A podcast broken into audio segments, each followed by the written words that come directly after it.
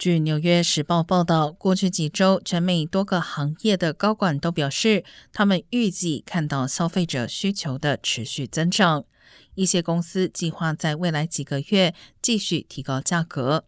其中，麦当劳预计今年将在美国的餐厅提价百分之十；Chipotle 餐厅预计第四季度的价格将同比上涨百分之十五。这对于一直在努力放缓消费者支出的美联储来说，并非好消息。如果企业继续提高价格，而消费者仍愿意支付提高的价格，那么通胀将更难消除。